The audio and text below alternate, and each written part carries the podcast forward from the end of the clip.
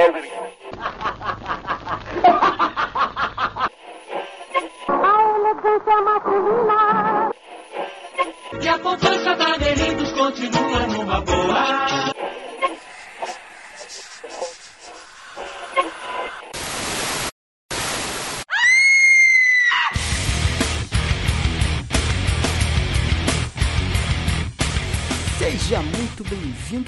bem-vinda, você, vivo ou não, né? Nunca se sabe quem tá aí do outro lado, a mais um episódio do podcast Frequência Fantasma, seu podcast sobre filmes de terror, suspense, mistério e todo esse universo macabro. Tudo bem com você aí do outro lado, coisa rica, tudo tranquilo? Eu sou o Sérgio Júnior, o host dessa bagaça, e no episódio de hoje a gente vai conversar sobre o Homem Doce, né? vulgo conhecido como Candyman, um dos clássicos da década de 90, quiçá do cinema de terror, é, lançado em 1992. Enfim, vamos conversar um pouco sobre o, filme em si, os temas que ele aborda e, claro, que eu nunca tô sozinho. E para conversar comigo e com vocês hoje aqui está ela maravilhosa, nossa Elvira do podcast Frequência Fantasma, Luiz. Tudo bem, Luiz? Como é você tá? Tudo bem, Sérgio? Fala, galera. Prepare o saquinho de doce de Cosme Damião, valeu? E o pior é que tá chegando mesmo. É, Tá, né? conosco aqui também ele, Lucas Levino. Tudo bem, Lucas? Como é que você tá? Fala pessoal, beleza? Aqui é o Lucas e hoje é mel na chupeta. Caraca.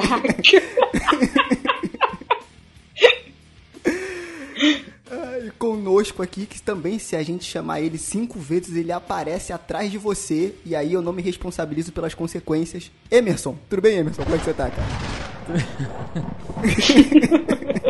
Caramba, que nível. Emerson. Emerson. Aí, olha aí, o Lucas tá querendo ser enrabado aí. Emerson.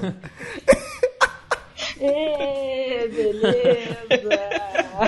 Boa, não, acabou minha maravilha. credibilidade agora. Eu tava até pensando aqui em falar que, que eu sou Emerson de- falando de São Paulo. Tá tão frio aqui que eu tô sentindo a morte das minhas entranhas, mas depois dessa, desse comunicado, desse aviso do Sérgio, aí eu nem sei mais quem eu sou, na verdade. Eu tô, eu tô atrás de alguém nesse momento. Você é uma lenda. Nossa, eu sou. olha. O Emerson é tipo aquilo que no, lá na frente, lá no futuro, as pessoas vão achar o texto da bruxa e vão falar: gente, quem é o mago que escreveu essas palavras de, de, de- de tão fortes e emocionantes? Emerson Teixeira, ele vai ser a lenda. Eu, eu- eu só, eu, só quero, eu só quero deixar claro aqui que o Sérgio só tá falando isso porque eu- ele já falou meu nome cinco vezes e eu já apareci atrás dele. É, eu ia falar isso agora.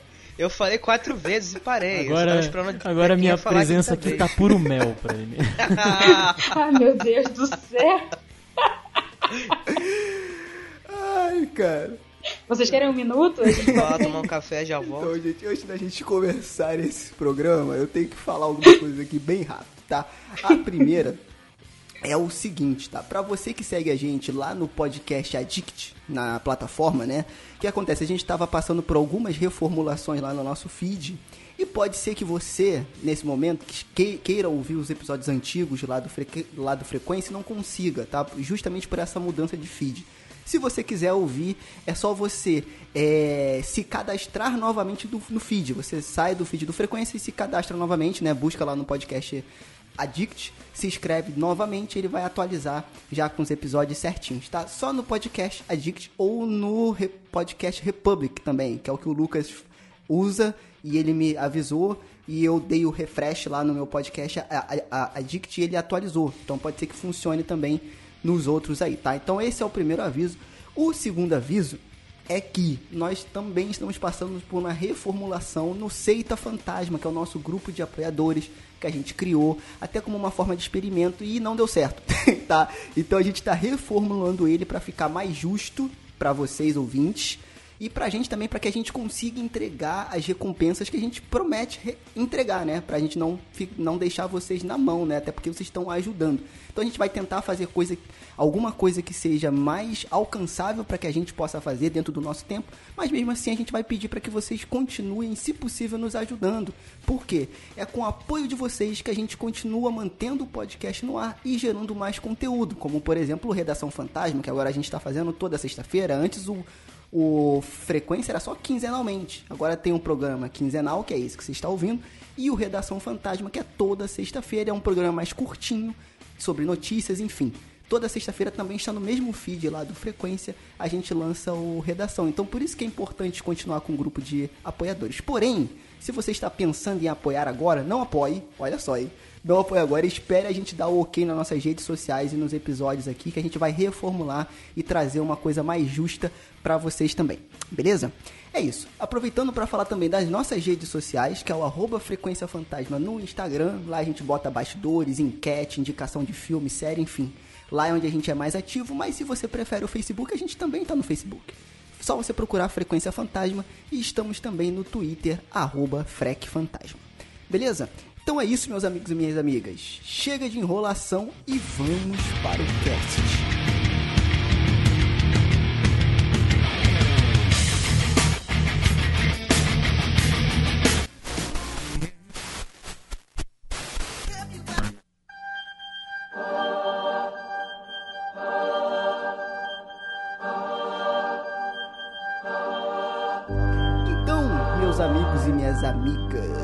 Vamos conversar hoje sobre o Homem Doce, o Candyman, né? O filme de 1992, né, dirigido pelo queridíssimo Bernard Rose, né, cara? Tanto dirigido como roteirizado por esse cidadão aí que eu não conhecia nenhuma obra dele anterior, uma obra tão relevante quanto foi o Candyman, né? Mas eu acho que antes da gente falar do filme em si, tem uma história por trás. Porque o Candyman ele não é só um filme, né? Ele foi baseado num conto do nosso. é, eu ia falar queridíssimo de novo para não, pra, porque tem, nem, nem, vamos ser sinceros, nem todo mundo é tão querido. Mas o Clive Barker é. Da né? lenda. É a lenda. Mas ele é uma lenda. É uma lenda. Boa, obrigado. A lenda Clive Barker, né? Que Stephen King, né, falou que esse cara seria o futuro do, erro- do horror mundial. Olha aí, ó, né? E justamente o Candyman veio de um conto do Clive Barker, né? Exatamente. O, o- ele foi baseado no conto The Forbidden, ou em tradução Pro- O Proibido, foi publicado originalmente em 1986, se não me engano. 1984 e 85. Ah, beleza. E aí ele fazia parte de uma coletânea, né, de outros contos e futuramente em outras re- reedições ele acabou dando nome, né, até a, a, a- a essa coletânea, né, vindo já como Candyman, mas antes ele era só o The Forbidden. E foi até uma, digamos assim, uma adaptação, dizem que é bastante fiel, tendo sua, mesmo tendo suas diferenças, mas que a, a essência da história ela tá toda ali no filme. Realmente, a, a adaptação ficou excelente. A essência do que é o Candyman tá muito presente no filme. E eu acho que foi aquele momento em que o desvio que o filme tomou em relação ao conto foi o que enriqueceu demais. Né? Porque o conflito que você tem ali com toda aquela questão racial que ele não é presente no conto, eu acho que aquilo enriqueceu o filme de uma forma assim que foi o que tornou inesquecível. De repente, se fosse ele não estivesse presente, talvez o filme não fosse tão aclamado quanto é hoje. O curioso é que esse filme ele não foi, como no caso do Hellraiser, né, é, produzido pelo, pelo Clive. Então ele foi uma coisa assim, né, foi diferente, né? Ele participou ali como na produção criativa, dando, fazendo consultoria e tal, mas ele não, não botou as mãos ali no roteiro ou na direção do filme.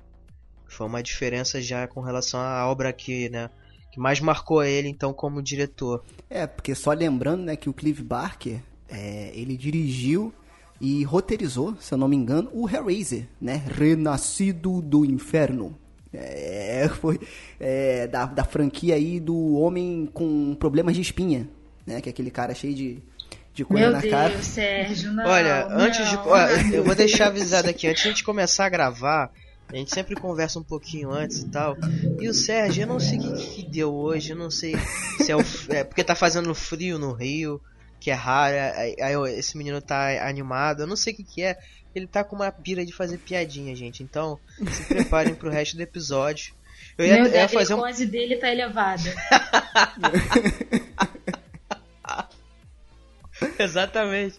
Então, mas é, cara, Exatamente. então, o Clive Barker ele ficou mais conhecido pelo Hellraiser, que também é um livro, Ah, então, a, a gente inclusive tem um episódio sobre, sobre Hellraiser, a gente vai deixar aqui no link também do post pra você ouvir, que a gente falou bastante É sobre os esse 50 filme. tons de cinza, né? O livro, né? É os 50 tons de cinza de terror, né? Então, é...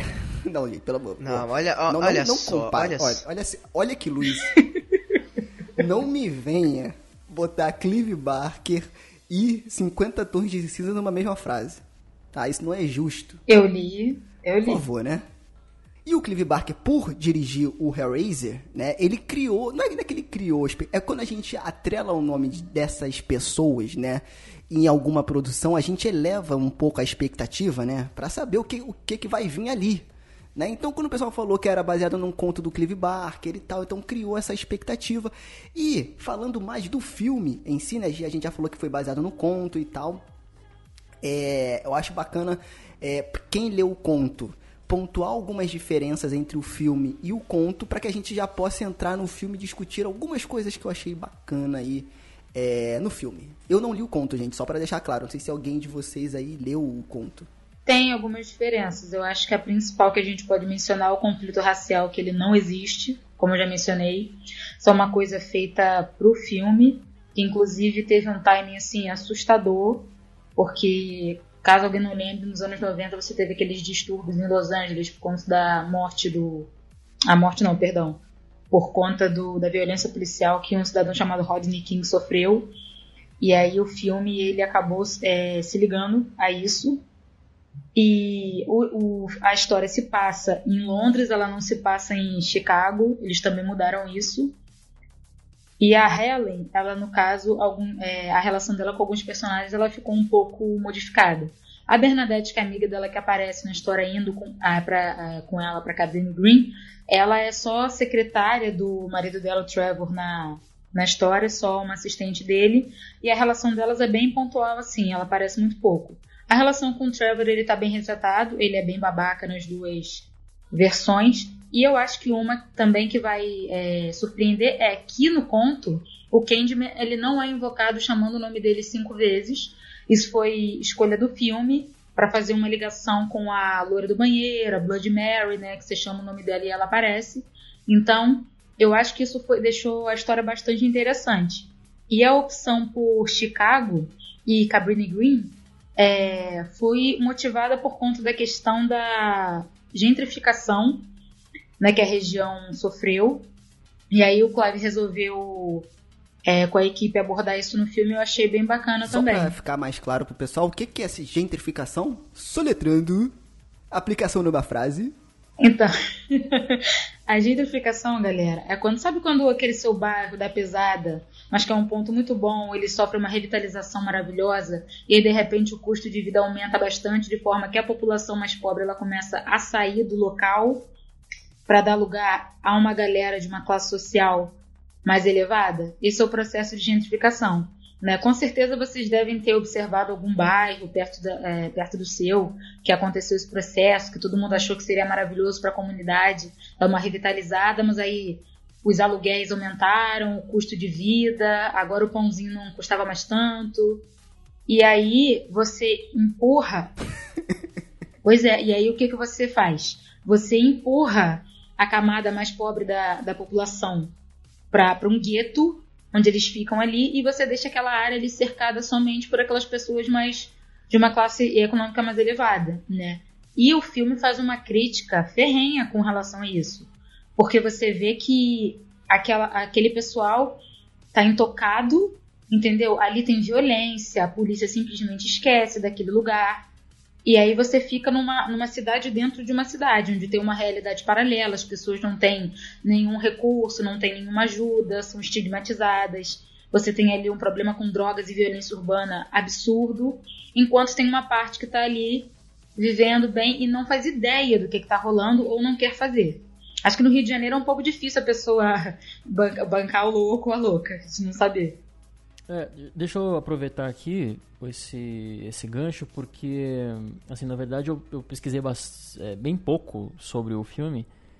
É, e na verdade eu tô até curioso para saber o desenvolvimento da nossa conversa aqui, porque eu acho que o filme tem uma qualidade muito duvidosa, apesar de, de ter muitas coisas significativas também, né? Só que eu tô querendo mais dizer no sentido, quer dizer, ainda não falei, né? Mas no sentido assim de, de dessa relevância na questão da representatividade mesmo, assim.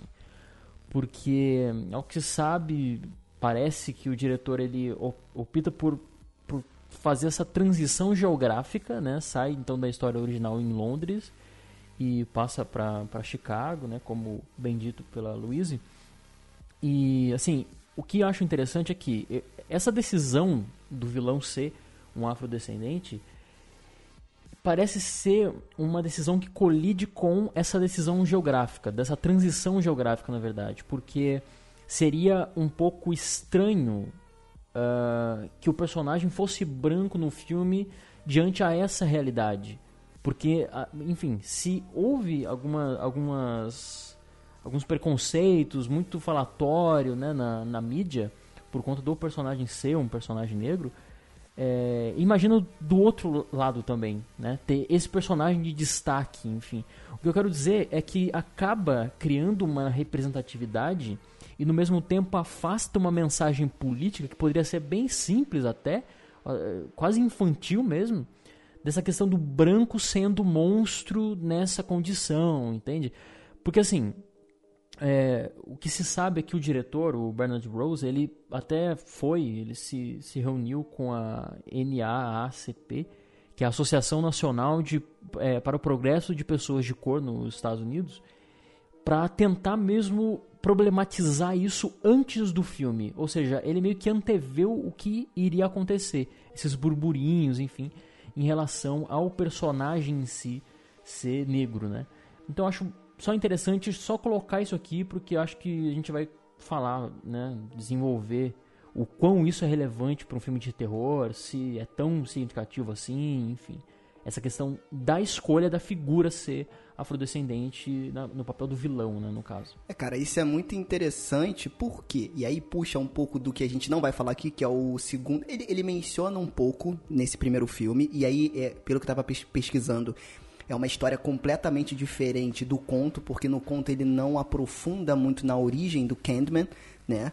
Mas na história dele, na verdade, aí, de novo, indo pela cronologia dos filmes, né? Pelo cânone dos filmes, digamos assim. Não sei se é a melhor expressão, mas é que veio agora.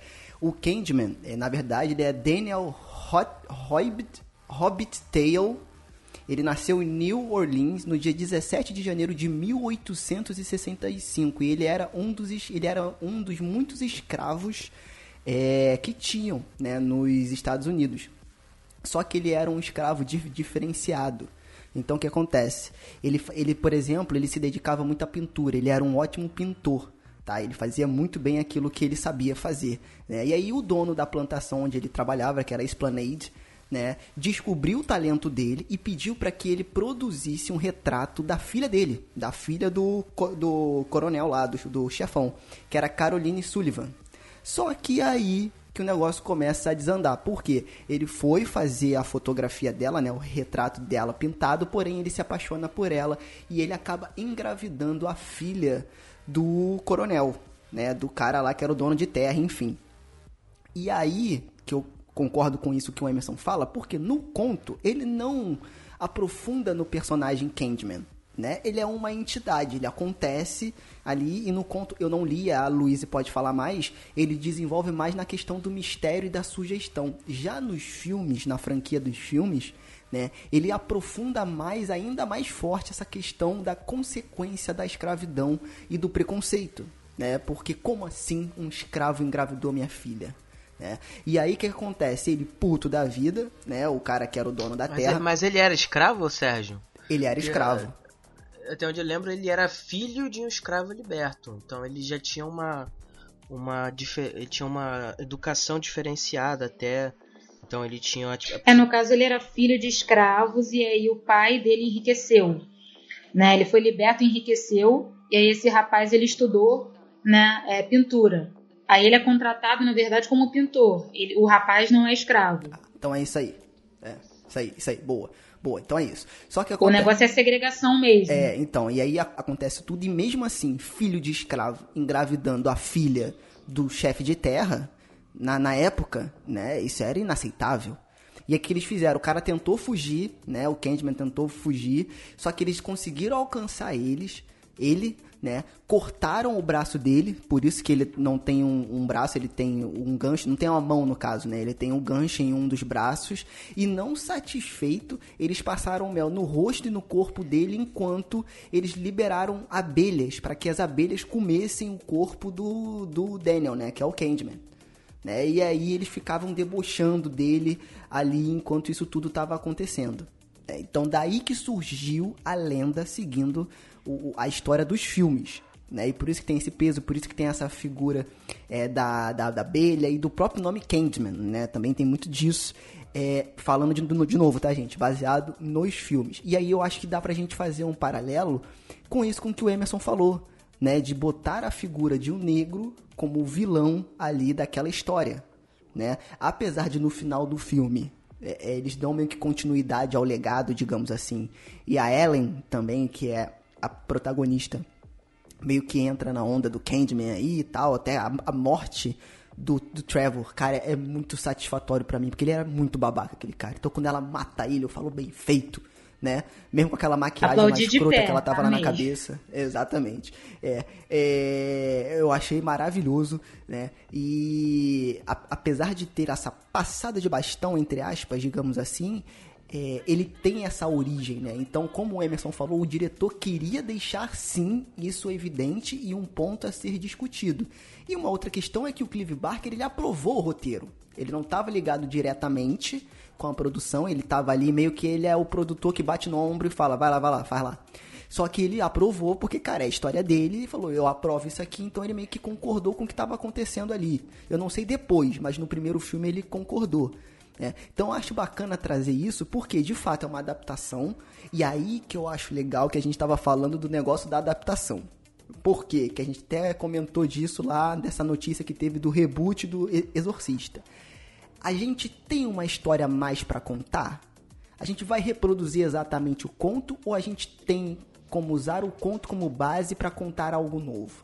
Eu acho que apesar do Candyman não ser um filme perfeitamente é, tecnicamente perfeito, eu acho que o que é mais valioso nele é a intenção, tá?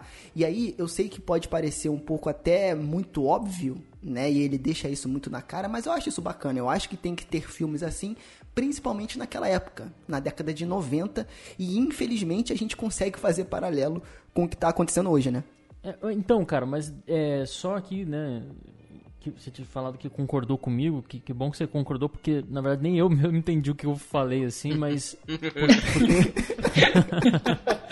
porque, é sério, cara, eu esqueci de mencionar até o que eu, que eu ia dizer mesmo. Mas aproveitando também, vou aqui perguntar para vocês agora, porque eu acho que eu preciso dessa pergunta aqui. Antes de ter qualquer tipo de, de, de, de pensamento sobre o filme. É, vocês acham que esse filme, A Lenda de Candyman, é um filme com uma representatividade negra.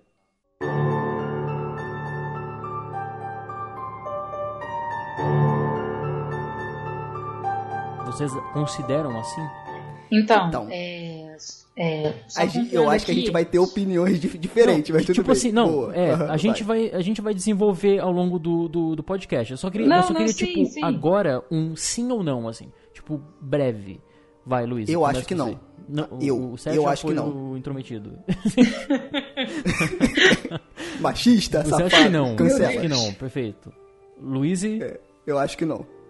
Então, ele tem, mas com, com ressalvas. Tem ressalvas ali que precisam ser feitas. Eu até ia mencionar para vocês um, uma, uma obra aqui para trazer para discussão, que eu vou dar o crédito aqui, quem menciona essa obra é a Gabriela Laroque, que ela é do República do Medo, e a obra é O Horror no Ar. Né? É um livro que ele vai falar sobre a história dos negros no cinema, de terror especificamente. E aí eu só queria mencionar aqui para vocês um trecho é da Robin Coleman, doutora Robin Coleman, em que ela menciona e faz uma coisa que eu acho que é fundamental nessa minha ressalva que é, é o horror mas os filmes negros de horror e um filme de horror com negros, né? Então ela faz essa diferenciação no sentido de, embora a representatividade ali seja importante com relação ao Tony Todd, é aquela coisa que ela considera que, na verdade, é um negro em filmes de terror, porque é um negro aterrorizando toda uma população. E a Gabriela, no episódio que o RDM faz, que depois a gente vai deixar até aqui o, o link sobre isso, ela chama atenção para o fato do Candyman, ele aterroriza quem?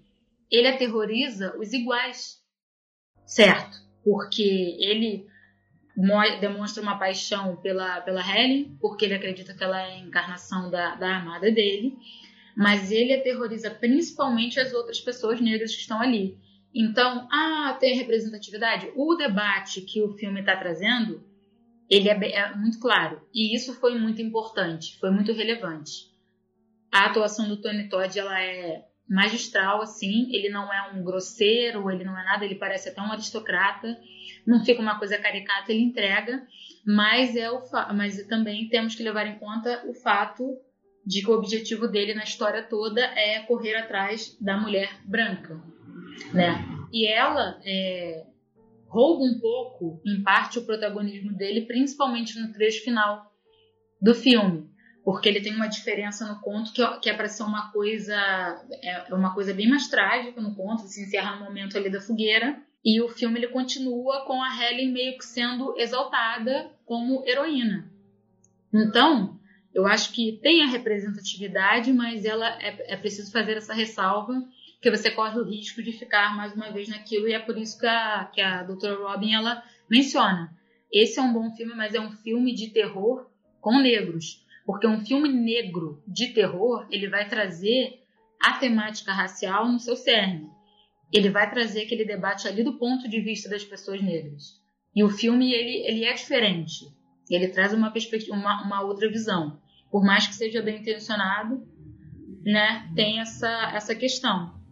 Sim, então é uma diferença do com negro e de, né? É, é feito por, né?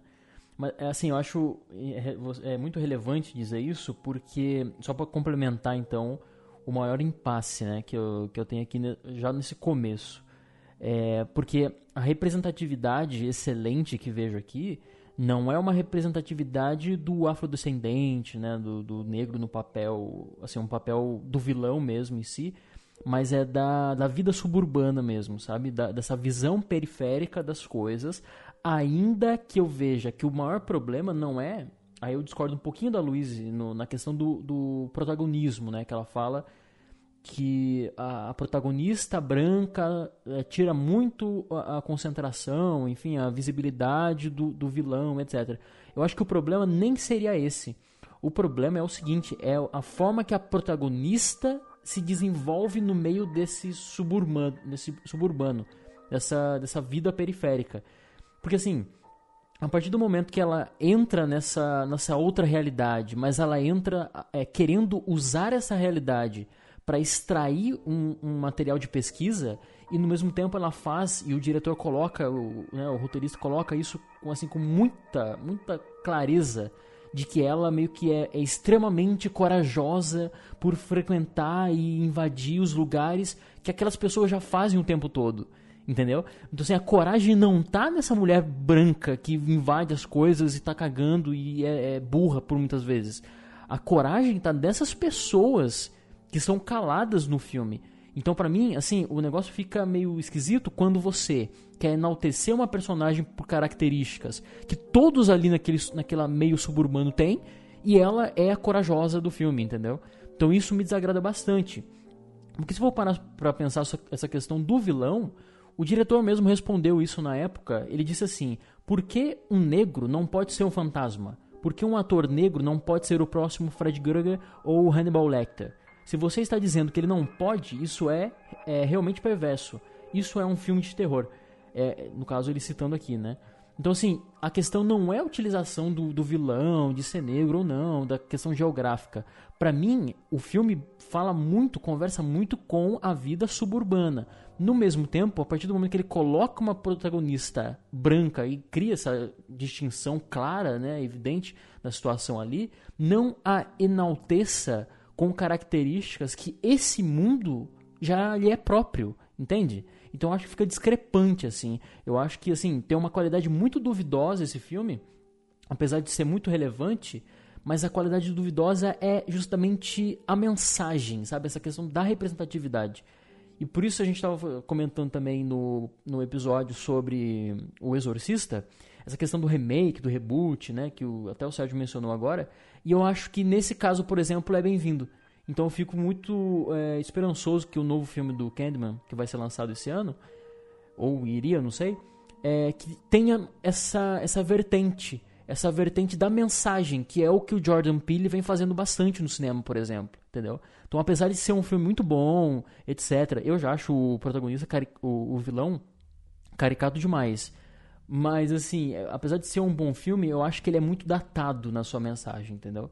Não tô querendo cagar regra aqui, eu não tô querendo, tipo, assumir o lugar de fala, longe disso, não tem nada a ver, entendeu? Eu tô querendo mais colocar a pertinência aqui. Desculpa por ter falado bastante, mas é que eu acho interessante dar esse, esse pontapé aí. É, mas o, o que eu acho interessante nesse filme é porque a personagem da Ellen, né? Ela era uma, uma estudante universitária que estava fazendo uma tese sobre novos, novos mitos, sobre o folclore novo, lendas urbanas e tudo mais, e ela acaba se interessando por essa história do Candyman numa região, numa região suburbana e tal, uma periferia, que tem que é conhecida pelas suas gangues, pelos seus crimes e tudo mais, e ela mesmo sabendo dos riscos resolve adentrar aquilo ali e tal. Então ela faz aquele aquele, aquele não é nem estereótipo, mas aquele arquétipo de personagem que está adentrando em um outro universo para apresentar para aqueles que estão assistindo todas aquelas regras daquele universo.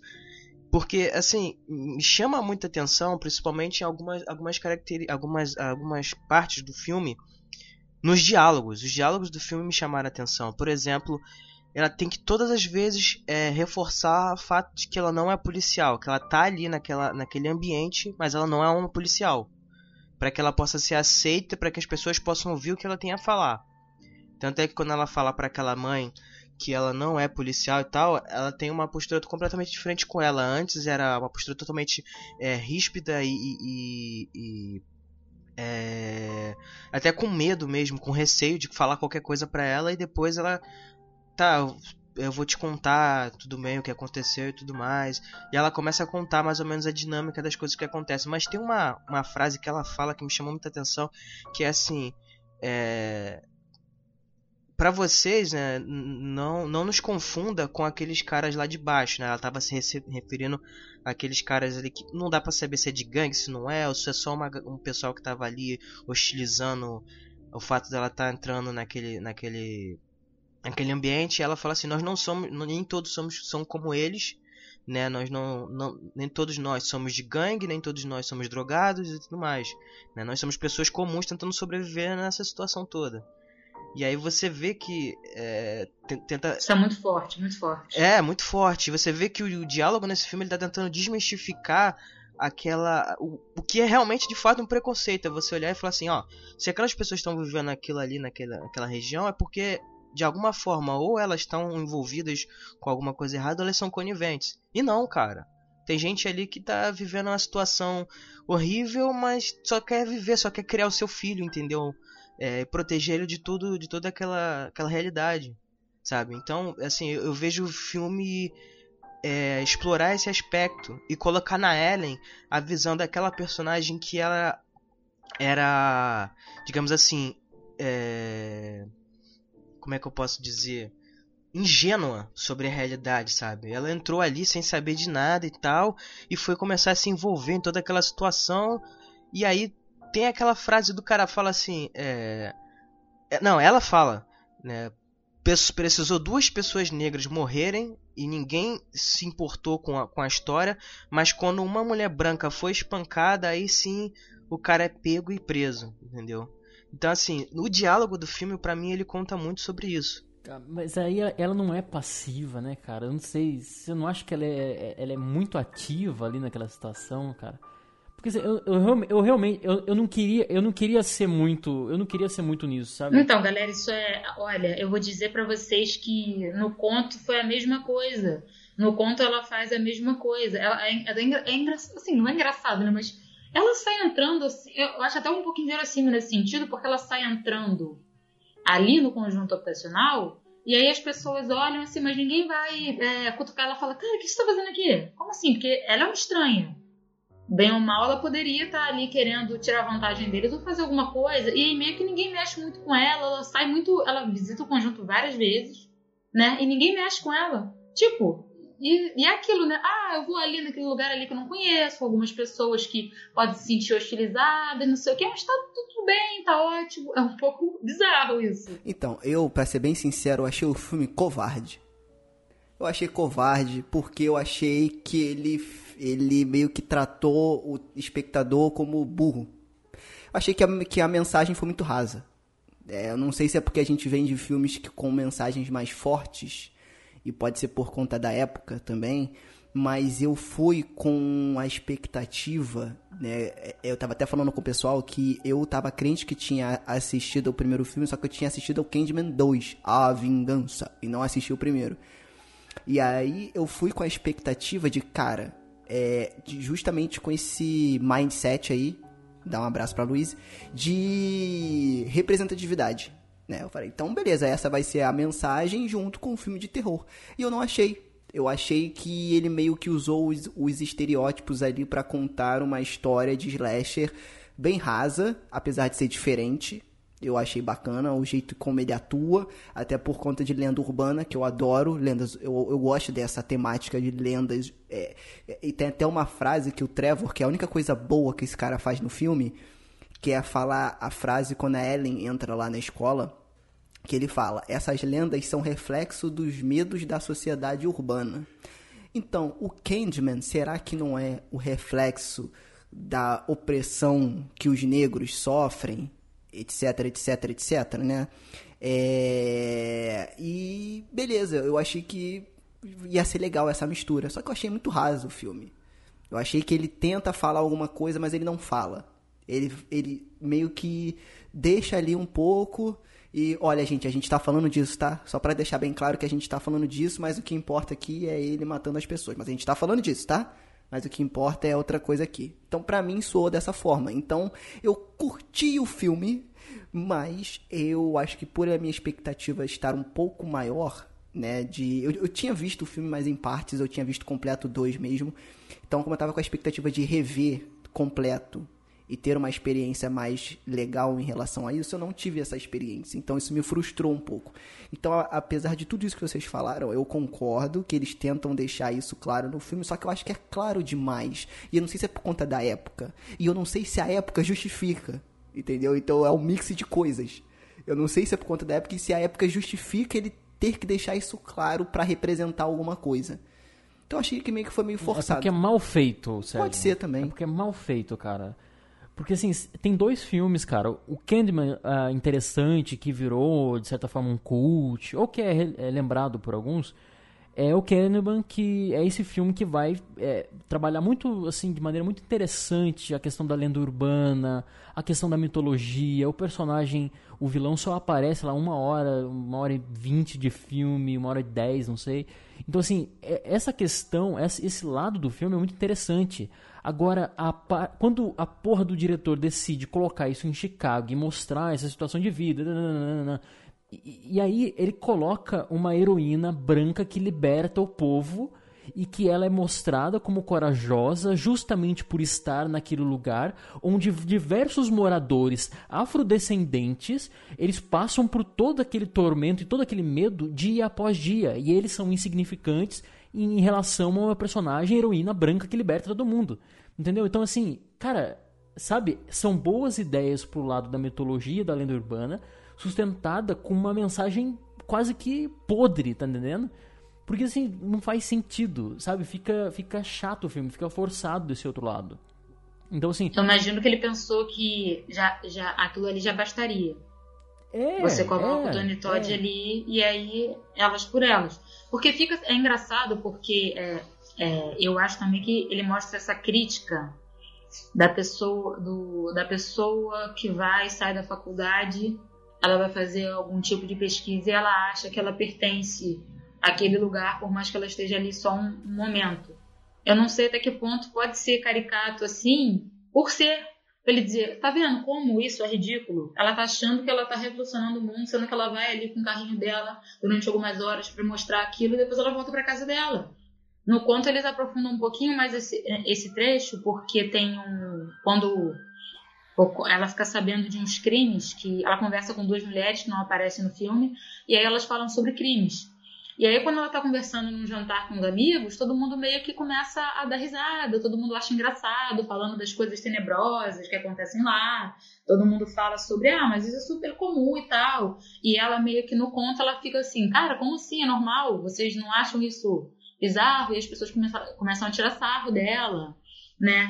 Eu acho que, de repente, pra época, a... eles julgaram que aquela crítica ali seria, seria mais marcante porque hoje em dia a gente está acostumado com filmes desse tipo, só que muito mais sofisticados.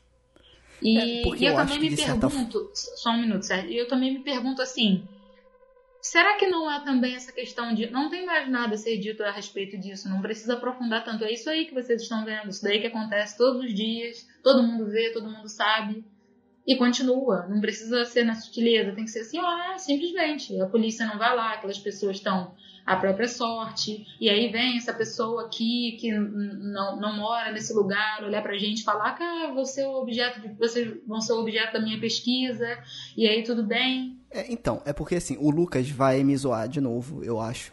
Mas, depois que eu joguei The Last of Us 2, parte 2, o negócio foi para um outro nível. Por que que acontece? E não, então, eu acho, eu acho que Aí, gente, é uma visão minha que pode ser que não tenha nada a ver com o que o diretor pensou, nem com o que o Clive Barker pensou, enfim, quando aprovou o, o, o script, enfim. Mas eu acho que a intenção, no meu ponto de vista, no meu humilde ponto de vista, foi, cara, vamos fazer com que a personagem branca, riquinha, blá blá blá blá blá blá, se coloque na, na vida, né, e naquele ambiente para ela entender o porquê que aquilo ali acontece daquela forma.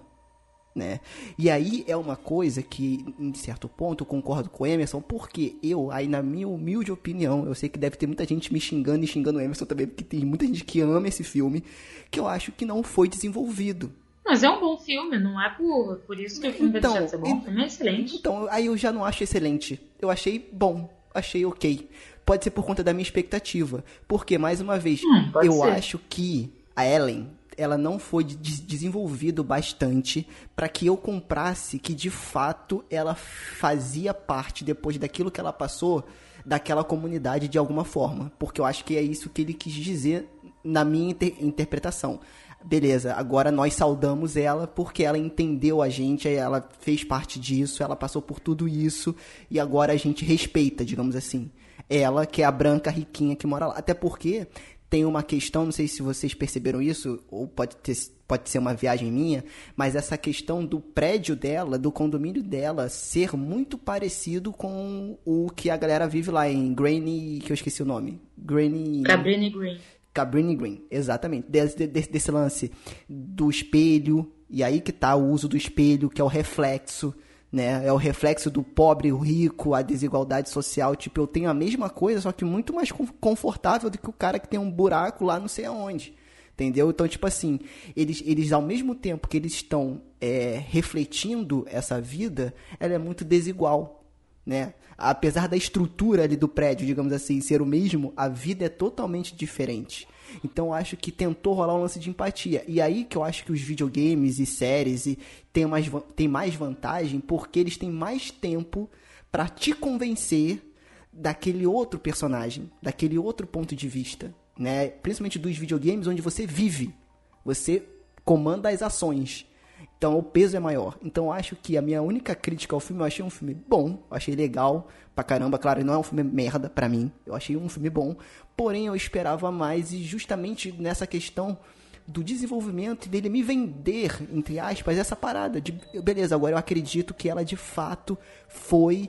É, é, é, ela, é, ela conseguiu entrar. Não é, não, é essa, não era essa expressão que eu queria usar, mas ela queria de fato fazer. Ela acabou fazendo parte daquela comunidade de, de alguma forma.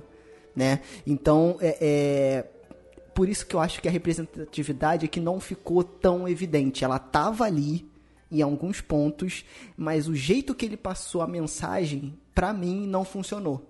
Entendeu? Então, por isso que eu meio que dei uma brochada quando acabou o filme. Né? Apesar de ter coisas bacanas Entendeu? Apesar de ter coisa. Porque, por exemplo, pra mim, o mais bacana foi a questão da lenda. De como as lendas urbanas são tratadas e como, né, que uma lenda pode afetar a vida de outras pessoas. Né? E aí a gente pode falar de várias coisas aqui, mas ainda nessa questão racial é, e, da, e da representatividade, é, foi como o Emerson falou, eu também, cara, sou branco, eu, não- eu posso ter feito uma, uma leitura que, sei lá, não era que o cara quis fazer ou que a Luíse identificou no filme, mas sei lá. Cara, ô, ô, Sérgio, abre parênteses aqui, cara. É, perdão te, te interromper, mas você vai continuar o seu pensamento. Mas o diretor é branco, cara. Né, pode crer, pode crer. Entendi. Eu posso falar sobre o filme porque o diretor é branco, tá entendendo? E quer mexer nessa, nessa coisa, cara. Então, assim, é complicado. Aí os ouvintes podem estar xingando a gente e tal. Tipo, não interessa na realidade, porque, na verdade, nós estamos falando aqui sobre desenvolvimento de personagem, entendeu? Então, tipo assim, a, a mãe que sobrevive com o filho lá dentro daquele apartamento, ela é a heroína. Se a menina, se a Ellen, protagonista, mesmo que fosse protagonista, chegasse nesse meio suburbano que é muito interessante e tal, vamos falar sobre a desigualdade, beleza, mas se ela chegasse para ser uma, uma, uma presença passiva, uma ouvinte, porque afinal é isso que ela está fazendo, ela está fazendo uma pesquisa científica, então ela tem que ser passional, ela tem que ser uma pessoa que observa e não um agente ativo. Então, assim, é, se a mãe desse bebê fosse a protagonista colocada como uma heroína, aí tudo bem. Mas, entendeu? Descarta completamente. Essa menina, a Ellen, a protagonista, ela meio que seria esse objeto assim de vamos misturar as realidades e fazer esse estudo antropológico. Mas, cara, ela parece mais uma menina mimada, entendeu? Que ela vai, é, assim, usar todos os artifícios até mentir lá pro. pro Arnold, né? do que Caraca, papo eu é achei esse, ele muito igual ao. Arnold, cara. Deus, muito igual. Muito igual, muito igual. Obrigado, Emerson. É, não, mas ele fazia até uma. Até, até aquela, aquela, aquela coisa com, com, com, com o olhar, né? Ele imitou, acho que ele imitou assim Sim. o, o, Arnold. ele- Sim, cara. É, eu é, vi ele ele fazendo. assim. Que papo é esse, Willis? Que papo é esse, Helen? Só que assim, vocês Não, falam mas, isso. mas, mas então, ela, só pra, só pra continuar, ela, ela, ela, ela mentiu pro menino, tá entendendo? Ela brincou com, com o psicológico dele, fazendo mind game, assim, um jogo psicológico com ele. Cara, é, é, é muito superficial, entendeu? Então, assim, realmente nós temos dois filmes. A insuportável protagonista, e não é. Nós não estamos aqui problematizando, colocando viés é, so- sociológico. Aliás, estamos, porque o filme coloca. A partir do momento que o filme quer brincar com isso, que ele quer dialogar com isso, e ele é um filme ruim, nós devemos falar, entendeu? Então é questão de desenvolvimento de personagem, cara. Me irrita bastante isso, sabe? Porque é, é pretencioso demais, entendeu? Acaba sendo pretencioso, acaba sendo bobo. Agora, na parte do, da lenda urbana mesmo, da criação da mitologia do personagem, aí é excelente. Mas quem teve essa brilhante ideia de trazer essa discussão à tona, enfim. E é justamente o que a Luiz falou. Há uma diferença entre você ter um filme com negros, caricatos ou não, mas enfim, e um filme de negros. Que é o que, na atualidade, com todo esse debate, o Jordan Peele vem fazendo bastante, entendeu? Então, mas será Sim. que a gente não tá com essa visão atual? E essa, é por isso que a gente tá vendo o filme desse jeito? Porque pensa, a gente tá falando de um filme de 92 com, com, com essa com essa com esse histórico que a que a Mas daí Luísa, você tá falando que gente. o povo lá é burro, é isso? Não, que o filme é da- datado. É, é isso que eu tô falando, que a visão do diretor é uma visão datada pro filme. Porque assim, pra, na minha visão, E é uma visão datada de um homem branco fazendo filme. exatamente, Então, porque assim, eu entendo a crítica de vocês, porque meio que ele quis assim: podem jogar confetes pra mim, porque eu coloquei pessoas negras aqui num papel de destaque, você tem pessoas negras aqui, mas a protagonista ainda é a Helen. Eu acho que é muito. Assim, o equívoco do filme não me parece que foi intencional essa coisa de meio que a Helen roubar o protagonismo no foi final. meio ingênuo. Eu acho que. Exato, nossa, exato. Eu acho que foi ingênuo no sentido de. Eu conheço isso aqui até certo ponto. De repente, uma outra, porque a gente menciona. Vamos é, é, chamar de novo. A época que o filme está se passando, a gente teve os distúrbios de Los Angeles. O Rodney King ele foi espancado. É, para quem não sabe, só uma historinha aqui. O Rodney King ele era um homem negro que estava cumprindo o condicional E aí, é, em 92, se não me engano, ele acabou fugindo da condicional no sentido de consumir bebida alcoólica. E aí uma viatura da polícia de Los Angeles parou. E aí ele ficou com medo, né, por conta da condicional, e aí meio que fugiu da polícia, e aí a polícia capturou. Sendo que no momento da captura, quando o Rodney já estava dominado, ele é espancado, né? Se você procurar o caso Rodney King, você pode ver no YouTube que ele, depois de já, já estar dominado, ele é espancado pelos policiais durante muito tempo, ele, ele é, sofreu muitas Torturado, lesões. Né? E aquele caso horrorizou, chocou muita gente e ele foi parar na televisão. Os policiais eles foram indiciados, mas eles foram soltos, né? Eles foram é, inocentados. E aí você pega, eu acho que assim, as pessoas já estavam ligadas naquilo ali. De repente a pessoa tinha a visão, ah, não sei o que, vou jogar um confetinho. Mas a galera que tava vivendo ali tava ligada que o filme assim, ah, ok, vamos jogar confete em você porque você fez isso. A gente tá lidando com coisas muito sérias ali. Nos anos 90 já é bem claro já o que, que tá acontecendo. É porque assim, eu, eu vi eu vi ali na, na, personagem da Ellen que ela não tinha intenção nenhuma de, de fazer. O trabalho dela era sobre lenda, não era sobre a questão da, daquela comunidade negra naquela, naquela região suburbana com, com todos aqueles problemas de violência e tal. Tanto é que pra, me parece muitas vezes no filme que ela ela, ela só, assim, nossa, a vida desse pessoal aqui é difícil, né? Mas vamos, vamos concentrar no, Candy, no Candyman, porque esse é meu trabalho. Parece que ela não, não liga muito. Ela não liga muito pro que tá rolando ali, entendeu? O que, ela, o que interessa a ela é o que, o que tem a ver com Candyman. Os assassinatos só, se, só foram interesse dela porque estavam relacionados ao Candyman. Porque as pessoas atribuíram a ele, entendeu? Agora, em nenhum momento ela foi lá porque queria ajudar aquelas pessoas naquela situação sabe? Então, assim, parece que de certa forma tem muito do diretor naquela personagem, que é do tipo, olha, eu sou branco, então eu não entendo realmente como é que como é que é a vida dessas pessoas aqui, mas eu sou um branco interessado nessa lenda urbana aqui, e é disso que eu vou falar. Mesmo que essa lenda urbana tenha a ver com a condição do, do afrodescendente, etc e tal. Só que eu acho que a maneira que ele fez isso, você vendo com os olhos de hoje, com a perspectiva que a gente tem hoje em dia, realmente soa esquisito, sabe? Só do tipo. Não sei, parece que o, o diretor de duas, ou ele foi é, soberbo em achar que tinha capacidade para dialogar sobre aquele tema, ou se ele foi realmente ingênuo de achar que o que ele fez ali daria é, seria suficiente para dizer: ó, esse filme é importante por causa disso, disso e aquilo. Porque ele, ele é importante, pode ser por outras coisas. Por trazer uma dinâmica diferente de um filme slasher ou qualquer coisa assim. Mas não por, por essa questão que muita gente atribui ao filme, entendeu? Porque eu acho que ele é limitado nesse ponto. Agora, é, eu vejo mais problemas de roteiro nesse filme do que essa questão aí, entendeu? Toda essa investigação que tem de, da, da Ellen se. Será que ela é assassina ou não no filme e tal? Será? Tipo... Gente, olha, como assim será? Ela simplesmente tá lá, toda coberta de sangue, entendeu? Com a arma do crime. E eles ficam em dúvida se. Ah, gente, nossa. Não, eu, eu, deixa eu mencionar uma coisa aqui que eu não, não consigo esquecer é, quando eu tava escutando o, o especial de Halloween do República do Medo, eles sacaneiam isso, porque o que acontece? Qualquer pessoa negra naquela situação já teria ido pra cadeia. Tinha tomado um tiro, na verdade. Né? E a, é, exato. E a Helen, ela fica assim, ai, será que ela... Ah, mas que isso, gente? Ela não faria uma coisa assim. Como Exatamente. assim? É, cara, então, eu acho que tem duas coisas aí que eu acho que estão à tona, à tona hoje e que eu não tenho opinião ainda sobre. Desculpa, eu não tenho ainda opinião. Não sei como a gente pode abordar isso sem ser polêmico. Pode ser, é. Mas aí tem duas coisas. A primeira é o seguinte: eu concordo em uma coisa, e eu não sei se vocês vão concordar comigo. Vocês podem falar o que vocês quiserem aí, vocês sabem que não tem problema nenhum.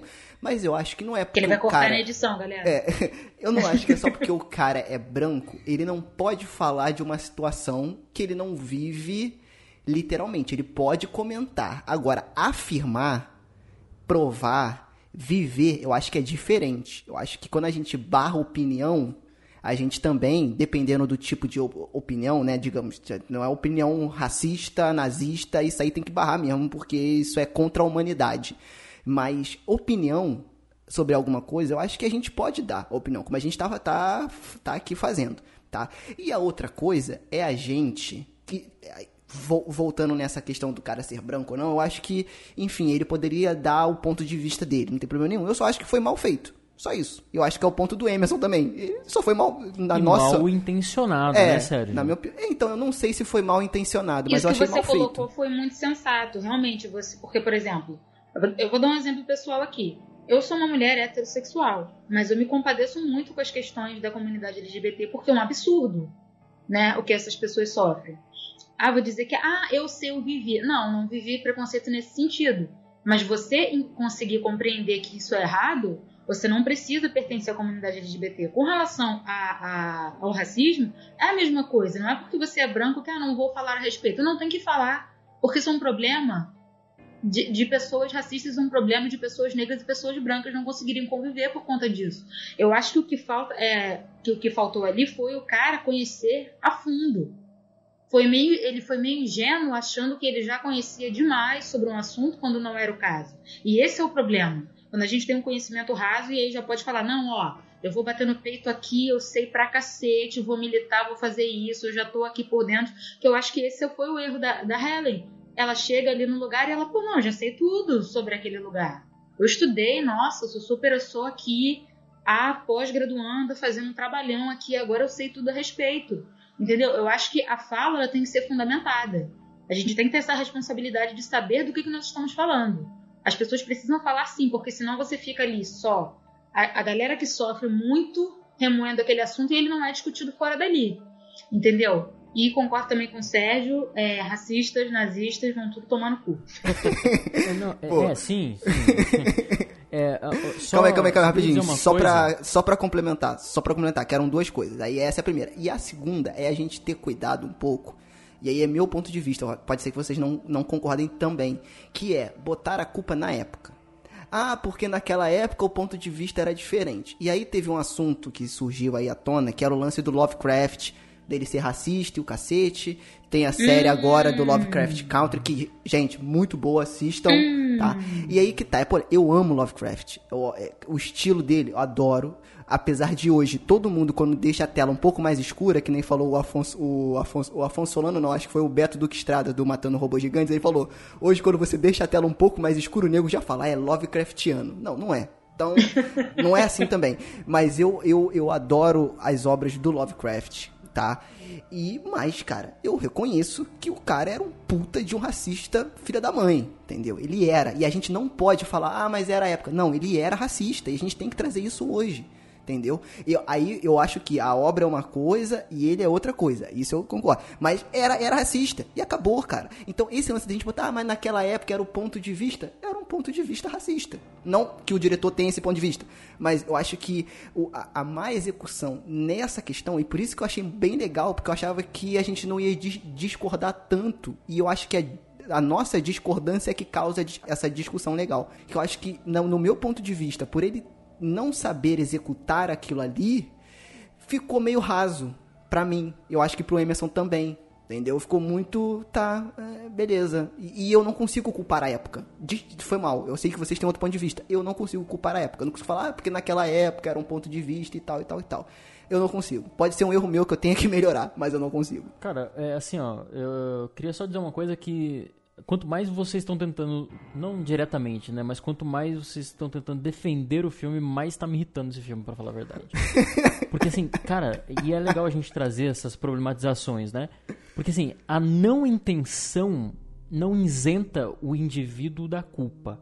E de novo, a gente não tá só problematizando o filme aqui. A gente tava falando sobre roteiro.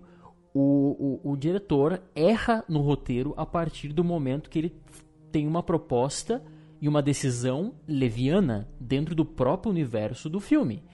E aí eu já, já me expliquei. Mas agora, essa questão de datado. Isso é extremamente importante. A gente pode até mais desenvolver esse pensamento, né?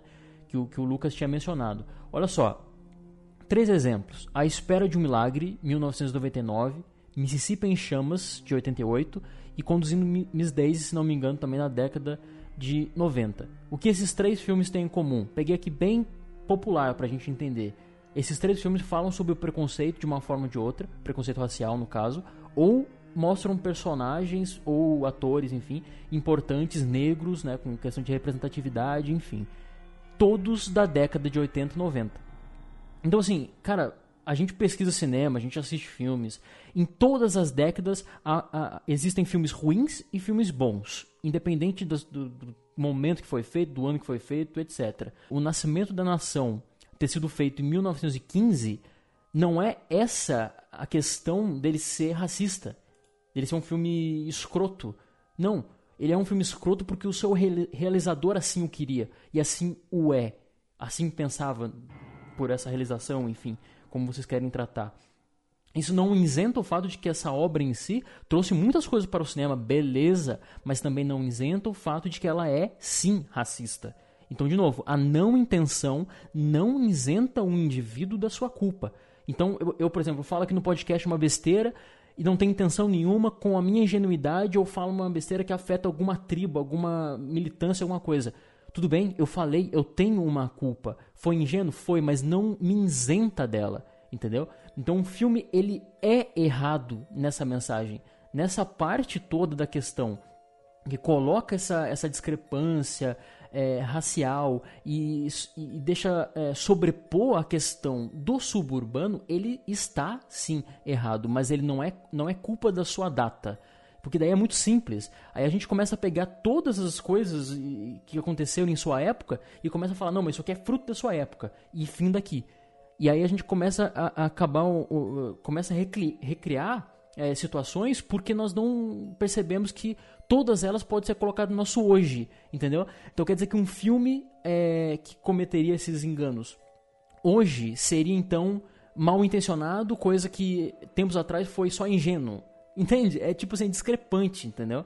Eu acho que, de novo, esse filme é muito interessante pro lado da mitologia, pro lado da, da lenda urbana, sabe? O gore mesmo. Só que em termos de relevância, pelo assunto que ele trata, eu acho ele até nocivo.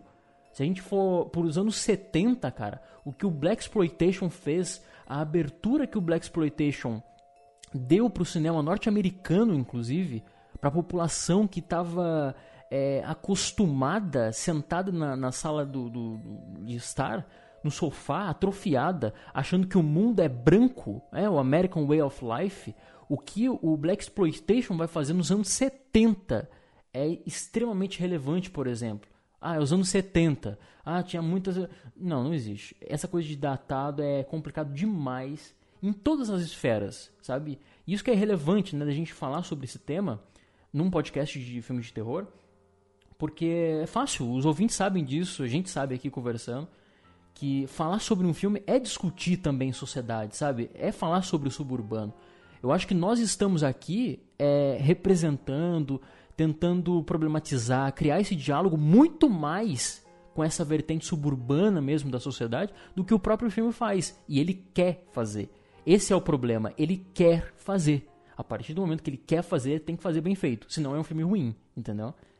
É, mas eu falo assim, ele é, porque assim, o filme pode ser datado até pra época dele, sabe? Pra aquela época ele já era datado pra maneira, mas eu, mas eu digo no sentido de estrutura de roteiro, porque eu vi naquele filme um quê de Pocahontas, que é uma pessoa que vem de um outro lugar e chega nesse lugar novo e, e, e por conta da presença dela ali muda tudo. E você vê essa estrutura de roteiro em uma porrada de filme, entendeu? Então precisa vir uma pessoa de fora pra mudar isso. Mas eu concordo sim com vocês. É, a intenção não tinha isenta da culpa. Concordo 100% com o que vocês estão falando. Só que eu acho que esse, esse, esse diálogo, essa, essa- na verdade, essa, essa conversa toda, ela é muito complexa. Porque existe toda essa, essa questão é, velada, estrutural, sabe? De que você tá colocando na cabeça das pessoas uma, uma semente da qual a pessoa vai viver a vida dela, dela toda achando que aquilo ali é, é o normal, é o padrão, sabe? E aí depois que ela cresce, ela pode ter ali a oportunidade de perceber que não, cara. Como é que eu era capaz de pensar numa coisa dessas, entendeu? Porque se você, se você imaginar que coisas assim eram ensinadas em escolas, ou então eram ensinadas pelos pais nas casas, entendeu? Em livros ou em propagandas na TV ou em rádio, sei lá o que for, você começa a perceber que isso é uma- um assunto muito complexo, sabe? Mas isso não isenta a culpa da pessoa, porque ela pode sim ter uma oportunidade de, de, de tentar se libertar dessa, dessa prisão mental, né? Essa prisão, é, digamos, social que, que, fa que, faziam naquelas épocas. Só que eu acho que a gente tá com essa mentalidade de hoje em dia.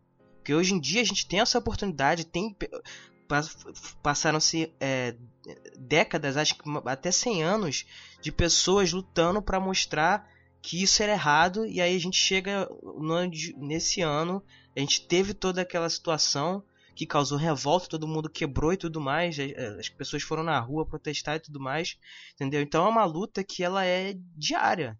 Em plenos 2020, as pessoas continuam lutando por isso, entendeu? Então acho que é, é complexo de, de falar assim. Mas quando eu digo nesse quesito, eu falo mais em questão de roteiro mesmo. Eu acho que o filme ele podia ter se consertado simplesmente tendo dois protagonistas. A Ellen como protagonista e uma pessoa que daquela, daquela região lá vivendo tudo aquilo como um outro protagonista. E aí você coloca com as duas pessoas para dialogar, entendeu? Aí você tá dando voz ao outro lado, para que o, o outro personagem conduza e gere empatia para quem tá assistindo para poder entender o lado dele. Coisa que você não tem, você só tem o lado da Ellen. Então acho que estrutura de roteiro, se colocando um, um segundo protagonista, acho que poderia ter resolvido essa questão. Pelo menos em partes, entendeu? Mas eu acho sim que o filme ele tem muitos problemas. E inclusive esses que vocês mencionaram. A amiga dela, né, deveria fazer esse papel. Não sei se você concorda com isso, Lucas. Uhum. Talvez não essa, essa mistura, né? Mas a amiga dela é uma. É, ela é negra e ela também não tem voz, né? Então, assim, seria também uma representatividade ali dentro dessa. Até um pouco prepotência acadêmica. Né? É porque ficou bizarro, porque na, no conto ela é assistente do marido da Helen e elas têm uma conversa bem breve e ela não aparece mais. Aí quando você vai colocar, inserir ela com uma participação maior, ela é a backup da outra, mas ela também, tipo, e, e eu não sei também se ela seria um outro ponto, porque você se nota que elas são amigas e ela também vem de uma família abastada. Ela também está inserida no ambiente é, da universidade, exatamente. então talvez ela não fosse uma, um retrato tão bacana. Eu acho que a Anne-Marie, que é a moça do, de Cabrini Green, eu acho que ela poderia, né? Ter esse destaque. É, é, tinha que ser alguém desse meio suburbano mesmo. Né? Inclusive, acho que essa é a proposta do, do desse, desse remake ou reboot que vão fazer agora, né? A lenda do, do Candy. Vem boa hora. Que, vão, que vai colocar um protagonista para dar voz ao outro lado, entendeu? Então eu acho que a questão é essa, porque, por exemplo, eu posso falar aqui por mim, né? Eu, eu nasci e cresci em uma favela no Rio de Janeiro, mas eu posso falar da minha visão de um, de um cara branco, entendeu? Não posso falar pela visão dos demais, entendeu? Então, quando você quer que o, as pessoas entendam o outro lado, você tem que falar assim: falem, entendeu? Você tem que dar o microfone para a pessoa falar, sabe? Não é simplesmente você querer falar pela pessoa. Então eu acho que o protagonismo é quem realmente importa, para que as partes possam, entendeu, serem seriam vidas. E aí é, é, o que tem nesse filme. Esse filme você coloca a realidade de um, de, um, de um grupo de pessoas, mas você não tem alguém daquele grupo como protagonista.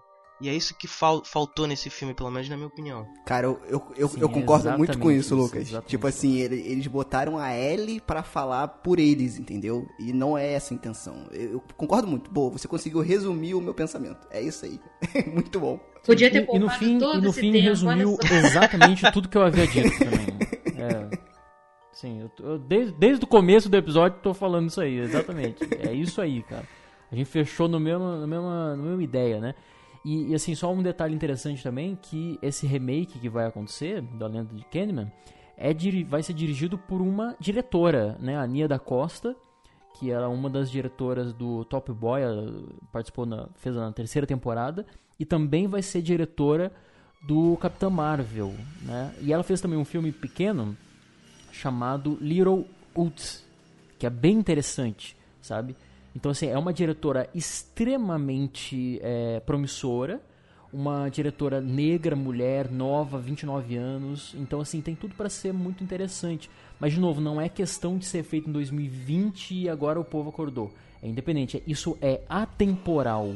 É, tem tem é, pessoas marginalizadas, tem pessoas caladas em toda a história do, do mundo, na verdade Só que a partir do momento que você as retrata, dê voz a elas. É exatamente isso que eu estou falando.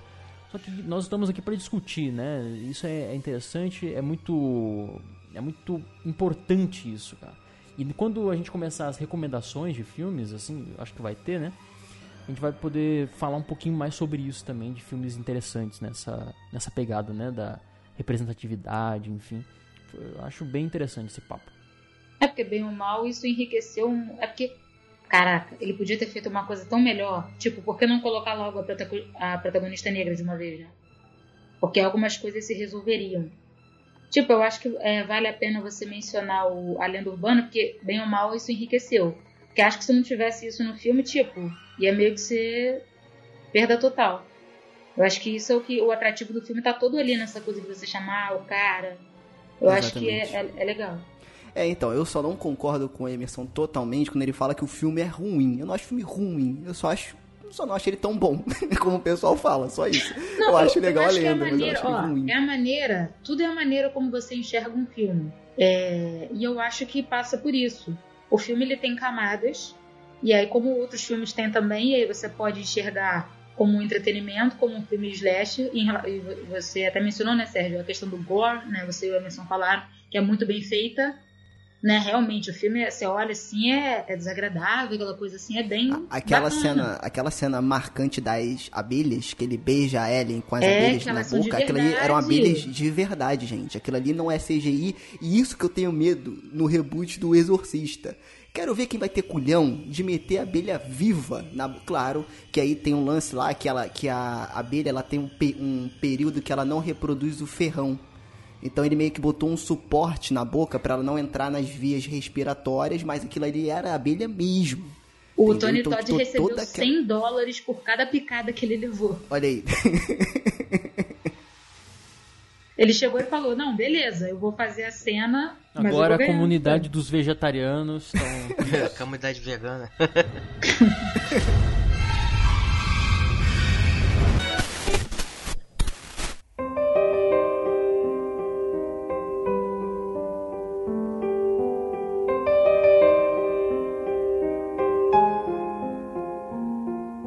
aí vamos falar um pouco da lenda, de, de, construção de lenda, que esse filme fala muito sobre isso. E aí, que assim como o Emerson também, eu concordo que esse, essa é a parte principal do filme. Lembrando que no conto não tem a questão da lenda, né? Isso justamente uma entidade que existe. Só que no filme ele acrescentou toda essa mística de lenda urbana. E aí também a gente traz outros assuntos bacana bacanas que a gente pode desenvolver um pouquinho aqui falando de lenda, né?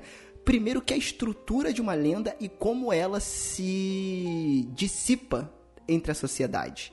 Né? Aquela cena no início, onde a Ellen tenta entender com as faxineiras lá da escola o que, que aconteceu é, de um assassinato que teve relacionado ao Candyman, era tipo aquilo: olha, mas saiu no jornal. Se saiu no jornal é verdade que faz um paralelo com o que a gente está vivendo hoje, que as notícias, como o Emerson fala, é, a gente tem muita informação, mas pouco conhecimento, né? A informação está aí. Mas como que a gente vai transformar isso em conhecimento? E aí era justamente esse, esse, esse paralelo. Cara, tá no jornal, então se saiu que tá, se tá lá, é, é verdade. Aquilo é era a década de 90, né? Então tem essa questão. E toda a, a construção do mito né? Eu achei isso bacana dessa história dele é, ser filho de escravo, e isso já ter essa, essa relação é, é, racial, e aí ele voltar. Porque o que me deixou confuso é que é, e aí pode ser, como a gente falou, uma ingenuidade da minha visão, que é o cara que ele representa esse mito, mas ele ao mesmo tempo ele ferra com a comunidade dele, né? Porque ele faz as coisas ali dentro da comunidade dele. E aí eu não sei se o diretor fez isso de propósito, criou esse coisa, essa coisa aí de propósito mesmo para criar esse conflito, ou se, de novo, foi mal feito. Entendeu?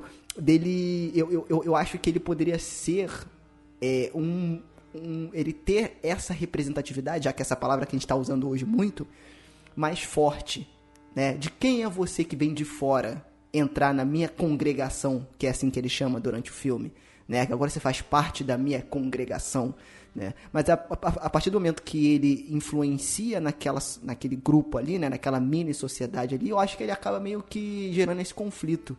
E aí isso aí não ficou muito claro pra mim. Mas, a- ele fala, Sérgio, que toda vez que alguém é, duvida da existência dele, um sangue inocente tem que ser derramado. Hum, boa, então aquela crer. comunidade que ele tá ferrando são, é o sangue inocente sendo derramado, entendeu? Então pra, ele não faz de distinção de quem ele vai de quem ele vai matar, branco ou negro, entendeu? A questão dele é que as pessoas acreditem nele. É, mas ele ferra mais ali com a galera da comunidade. Ele ferra sim, mais com a total. galera da comunidade. Mas, é, mas porque o lance dele é que ele quer que as pessoas acreditem nele. Entendeu? Então, no momento em que você tá duvidando da existência dele, você tá realmente causando um problema pra ele. Tanto é que ele fala: é, eu, eu venho, eu surjo de um rumor. Você, o rumor é que me dá vida. Entendeu? As, as pessoas falando de mim, acreditando em mim, é que me dão vida. Entendeu? Então é basicamente uma lenda. É como uma lenda é. A lenda só existe porque pessoas acreditam ou pessoas falam sobre ela, pessoas fulano disse que ciclano viu não sei o que, entendeu? Então é basicamente isso. É porque como ele sofreu muito na morte, a gente imagina, eu pelo menos quando vi a primeira vez, eu imaginei, ah, agora ele vai foder com a galera que acabou com ele. Eu achei que ele fosse se vingar ali da galera rica, da galera poderosa, mas não. Na verdade, é, é uma maldição, de fato. Ele vai voltar, derramar o sangue de pessoas inocentes e ele não vai parar porque ele foi vítima de violência, vai perpetuar isso. Só que ali dentro do, do filme fica um pouquinho problemático nesse sentido, que tipo assim, porra, o pessoal já tá se fudendo, ela que foi cavucar essa merda e, e o resto do pessoal que vai pagar o pato. Porque essa, essa diferença no, no conto é, é, é assim, né? A galera tá o tempo todo. a comunidade acredita nele já. Eles não têm dúvida. Ela aparece, ele aparece por conta da dúvida da Helen, né? E aí, só que no filme, aí ela vai, chama, Candyman, e aí ele, vou botar pra fuder, só que a galerinha ali, né? E aí que eu acho legal que é as regras de uma lenda urbana, que o Candyman tem. né? Então a primeira regra é, é baseado muito na Blood Mary, né? Que é você falar três vezes o nome Blood Mary em frente ao espelho, com tudo apagado, ela aparece atrás de você. Né? E o Candyman é isso, só que o Candyman você fala cinco vezes em frente ao espelho com a luz apagada e ele aparece. Outra coisa é essa questão do sangue inocente derramado. Então ele cria algumas regras para a lenda existir. E isso encorpa a presença dele. Porém, pensando agora, e aí de novo, aí sim eu acho que pode ser da época. E aí eu acho que a gente pode botar a culpa na época por conta disso, aí vocês vão concordar comigo ou não. Ele deixa isso muito claro, enquanto eu achava mais interessante se ele apresentasse isso de forma mais sutil. Tipo assim, ele chega com aquela voz grossa e fala: "Você, não, primeiro que aquela que ele já estabelece essa primeira regra com a garota explicando pra aquele cara no início do filme, né, como que funciona. E aí essa regra é explicada diversas vezes durante o filme. E aí em cada aparição do Candyman, ele bota uma regra diferente ou alguma coisa que é a consequência da aparição dele. E aí ele vem com aquela voz encorpada e fala isso, fala aquilo, fala isso, mas cara, sei lá, eu achei que ficou. De novo, pode parecer que a gente tá sendo chato com o filme, mas eu acho que ficou muito explícito. Eu acho que ele poderia, e aí é gosto pessoal mesmo, eu acho que ele poderia deixar isso nas atitudes e fazer que o espectador ligasse as atitudes deles, dele à regra do jogo, à regra da lenda. Eu acho que isso que é o legal da, da lenda. É porque, por exemplo, a Blood Mary, ela tem uma história por trás, mas o que vale é você falar o nome dela três vezes em frente ao espelho, apagar a luz, tudo apagado, e você não sabe o que acontece depois. Né? Pode acontecer, cada um fala um, um negócio diferente. O Candyman, ele é muito bem estabelecido. E ao mesmo tempo que isso, pra mim, enriquece a figura dele, como espectador, eu me sinto, eu, me sinto meio tipo assim, tá, mas não precisa explicar de novo. Me mostra o que você faz. Não precisa explicar, ficar explicando toda hora. Entendeu? Então, sei lá, eu gostei da construção da lenda. Porque poucos filmes conseguem fazer isso de forma concreta. Só que eu achei que foi demais. Achei que eles foi muito explícito. Eu não sei o que, o que, o que vocês acharam em relação à construção de lenda no filme. Outra coisa que eu achei interessante nesse negócio de construção de lenda é que eu não sei se o filme ele tinha essa proposta e depois o, diretor meio que abandonou, mas continuou o roteiro do jeito que estava, que é essa ambiguidade, porque o filme ele é cheio de coincidências. Porque você tem a- os- ambos os lugares em que o Candyman apareceu, por uma coincidência que ela explica lá, da maneira como os caras construíam os, os conjuntos habitacionais, etc e tal, você tinha um vão entre os dois, dois apartamentos que era um só, e os caras separavam em dois, e aí eles botavam lá um, um revestimento e tal, e você tinha uma, um buraco no espelho, justamente onde você tinha que falar o nome do cara pra ele aparecer. Nos dois lugares que ele aparece tinha um buraco lá. Então pode você pode pensar assim, pô, não precisa ser um fantasma, pode ser muito bem um cara atravessando o outro lado do prédio, do outro lado do apartamento, etc e tal. Pode crer. Aí você fala assim, ah, tem um assassino que, que é o Candyman e tal, não sei o que. Ah, pode ser muito bem um, um assassino que tá usando essa lenda pra encobrir seus rastros enquanto ele mata as pessoas, sabe? Então você começa a sentir que o, o roteiro parece levar essa construção de que na verdade não existe o Candyman. É tudo uma construção social e que que faz com que encubra a verdade, que existem pessoas que estão usando isso aí pra cometerem crimes, sabe? E aí você também tem a questão da Ellen, ela tá maluca ou não tá? Ela foi encontrada na cena do crime com a arma do crime, cheia de sangue, etc e tal. Aí depois ela, ela é dita como louca e vai pra um sanatório e tudo mais. Então o filme ele brinca com essa história de que, pô, será que existe o Candyman mesmo? Ou será que é, o fato de as pessoas acreditarem nele tornam ele real? Entendeu? Tanto era que ele até, ele Então, até fala, eu- né, pra ela, sempre foi você. Aí a gente fica naquilo, sempre foi você que cometeu os crimes ou sempre foi você que era a minha amada, essa coisa? Be my Esse negócio victim. é legal. que ele fica. Be my victim. Exatamente. Não, pelo não, não, Exatamente. repete, repete, por Tanto favor. é que no, Be my victim. Negócio que ele fala. eu gosto quando ele fala Aquela voz exquisite. assim. É, exquisite, é uma verdade. vozona maneira. Eu gosto quando ele faz aquela proposta bem ruim pra ela. Não, pra gente ficar junto aqui, ah, eu só vou ter que te matar. Não vai ser muito agradável agora, mas porra, você vai viver nas lendas. Que isso, meu irmão? Que proposta de, namoro é essa? É, o Romeu e Julieta, né? Tem um. Tem um. Eu sinto que tem uma, uma leve coisa de síndrome de Estocolmo aí, porque ele tenta, ele tenta seduzir ela a partir de um momento. E você vê que ela fica confusa ali, né? Ela começa meio que ceder de certa forma. Pô, mas também Meio com que aquela uma- voz de Barry White dele, pô. Quem é que não cede? Até eu, se o cara chegasse no meu ouvido e falasse, meio disso. Tanto é, victim. que, tanto é que a cena da fogueira, pra mim, é tão queimando a, a branca que teve um filho com o negro, entendeu? Pode crer, Pra boa, mim foi Lucas. mais ou menos aquilo, uma representação de alguma coisa assim. Mesmo que o filho fosse de outra pessoa, sabe? Que é uma coisa, sei lá, inconcebível, etc e tal. Então, meio que eu vi por esse lado aí. Eu só achei meio que forçado esse negócio dele achar ela a amada dele, sabe? A reencarnação. Que- porque dá a entender que essa lenda, ela vira uma mistura de tudo quanto é coisa. Como ela tinha falado. Aí eu falei, Romeu e Julieta, você tem o Drácula aí, o Drácula atrás da, da, da, da mina, você tem o, o- a Blood Mary, entendeu? Então é uma misturada só, né, de, de lendas que constrói isso. Mas assim, lenda urbana eu acho que é isso mesmo, sabe? É uma misturada de coisas, porque você pode ver, tem a Blood Mary, tem a loira do banheiro, tem ah, não sei mais o que. Então cada região tem uma versão do seu mito, né? Então acho que é, é- é mais por aí mesmo a ideia. Mano, dá impressão. Agora a gente falando assim, analisando, o roteiro desse filme dá muita impressão daquele trabalho de escola que a gente fala, ó, cada um faz a sua parte no final a gente junta, beleza? Beleza. Porque tem uns furos aí, tem umas coisas que você, pô, essa ideia é legal, mas pô, mas tá, tá meio estranho isso aí. Tá muito na cara. Sabe o que eu pensei aqui? Não tem nada a ver com agora com a lenda. Daqui a pouco a gente volta pra lenda de novo. Mas sabe como um filme que usou muito bem a representatividade, só que na comédia? E eu gosto muito até hoje. Sei que vocês vão me Vampiro zoar e vão me apredejar. Não. Um príncipe em Nova York. Eu acho que ele consegue utilizar o conceito de repre- representatividade de um negro príncipe. Olha aí.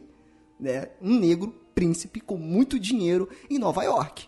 Uma cidade totalmente capitalista e conservadora. Né? Hoje é menos, mas já foi muito. Então acho que o príncipe em, No- em Nova York ele consegue usar essa- esse peso da representatividade não de forma perfeita, com humor, né? Só que eu acho que de forma um pouco mais inteligente do que o Candyman. Eu não tô querendo comparar os dois, tá, gente? Tô só fazendo uma reflexão que eu pensei aqui agora nessa, nessa questão. O que? O Candyman seria o Ed Murphy, é isso? Mas, mas, ele, tava, mas ele tava cotado, sabia? Ed Murphy tava, tava cotado no papel do Tony Todd. Só que eu não sei por que, que ele não Mano, seria conseguiu. um filme muito diferente, meu Deus. Exatamente, um aquele bigodinho lá. Mas quem é que tava é, por trás ali do. da produção ali do Um Príncipe Nova York? Não sei. Aquela galera toda ali. Ah, não- eu, eu não sabia entendeu? não. Eu não sabia. É que nem, por exemplo, tem um também, não sei se vocês conhecem, que é o Príncipe das Mulheres. Não, não, não, não, não lembro. Pelo nome Cara, eu não tem, lembro. ó, tem muita gente ali, eles estavam. é, eles estavam ali é, no meio da produção. Aí você vê uma visão diferente. Tanto é que no Príncipe das Mulheres, se você for olhar, é, ele mostra uma outra visão da vida das pessoas negras, que eles são muito bem sucedidos, é uma comédia assim. Mas você vê que tem bastante pessoas negras no filme e elas são é, de diferentes formas. Não é só aquela visão da pessoa é, empobrecida, da pessoa sofrendo né? Ele bota assim a questão da comédia, mas aí você nota que tem essa coisa assim, tá vendo aqui? Não é só isso, não é só esse lado. Nós não somos pessoas dignas de pena, a gente tá aqui, entendeu? Nós temos uma outra vivência também. E eu acho que esse é um Príncipe de Nova York e muitos outros filmes que a galera ali se juntou, essa galera famosona que a gente conhece dos filmes, né? Se juntou e fez filmes assim. Aquela coisa dos filmes feitos por pessoas negras, né? Pra mostrar um pouco uma visão diferente. Falando um pouco mais da lenda, Emerson, divide aí com, com, com a gente o que, que você achou. Que você achou que a lenda, a construção da lenda foi um dos pontos legais do filme aí. Div- Divide com a gente que- o, o que, que você achou aí. Sim, cara. Eu acho que é a parte mais legal do filme. Talvez é por isso que ele seja lembrado até hoje, porque ele realmente, você fala de, de lenda urbana, é, assim, a sensação que ele evoca é muito mesmo de uma lenda urbana, né? Que é essa questão da, desse entrelaçamento de, de gente, essa, essa, essa verbalização dos fatos, mas sempre esse ar de. de- esse ar duvidoso mesmo. A, a questão da investigação dela é muito interessante. Quer dizer, tirando tudo que a gente já falou, né? Mas é muito interessante porque sempre dá brecha para alguma coisa assim que pode possa ser realmente uma extensão daquele universo que ela está adentrando, que claramente não é um universo seguro, ainda mais para ela. Então assim, é muito interessante. É um filme que realmente nesse aspecto, aliás, nós devemos falar também sobre a parte técnica, né? Porque cara, é muito bem trabalhado também essa questão da da lenda urbana com a parte técnica também, entendeu? Porque, assim, no, eu acho que a trilha sonora é excelente, por exemplo. A trilha Eu sonora é que a- sensacional, gente. Busquem no Spotify, que tem a trilha sonora original do Candyman. Então vale muito a pena É ouvir. muito boa, ela traz essa, essa atmosfera, é bem interessante. É, contextualiza mesmo, assim, é, adentra, faz adentrar mesmo o, aquele que assiste no filme, né? Mas não só, eu acho que essa.